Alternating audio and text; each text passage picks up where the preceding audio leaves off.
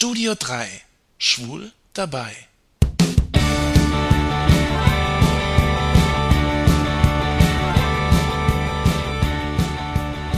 Mann, Mann, Mann, was für ein Wetter.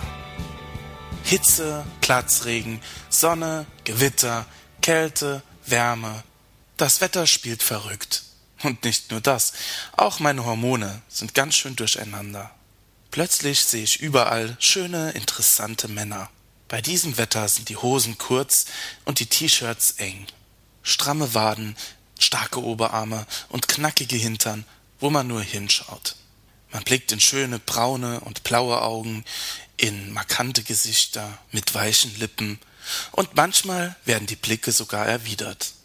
Bei allen Sehnsüchten und Wünschen nach trauter Zweisamkeit hat das Single-Sein doch auch seine Vorteile. Man kann wieder Männer anbaggern. Cruising. Noch nie gehört? Moment, ich erkläre. Laut Wikipedia ist Cruising im Kontext schwuler Sexualität die bewusste, aktive und gewöhnlich mobile Suche nach einem Sexualpartner. Sie kann zu Fuß, per Fahrrad oder sogar virtuell per Chat erfolgen.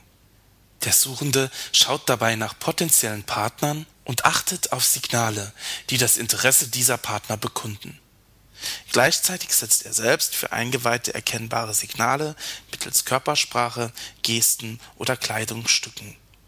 Cruising ist ein Weg zur Umgehung der gesellschaftlichen Konvention, welche eine förmliche Vorstellung oder eine andere Vermittlung durch Dritte bei der Suche nach intimen Begegnungen mit Fremden erfordert. Also eine Möglichkeit, schnell und unkompliziert Leute für das eine zu finden. Oft endet das Cruising mit spontanem, anonymen Sex im Privaten oder der Halböffentlichkeit. Ein Wortwechsel ist dabei in manchen Situationen nicht unbedingt nötig.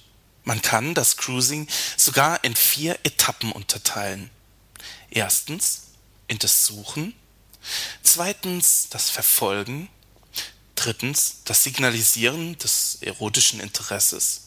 Wichtig ist dabei der Augenkontakt und viertens schließlich das Verhandeln. Und dazu muss man nicht unbedingt reden. Die Techniken beim Cruisen reichen vom offensichtlichen Anstarren bis zum Verfolgen des begehrten Partners über Häuserblöcke hinweg. Und wo wird gecruised? Naja, so ziemlich überall.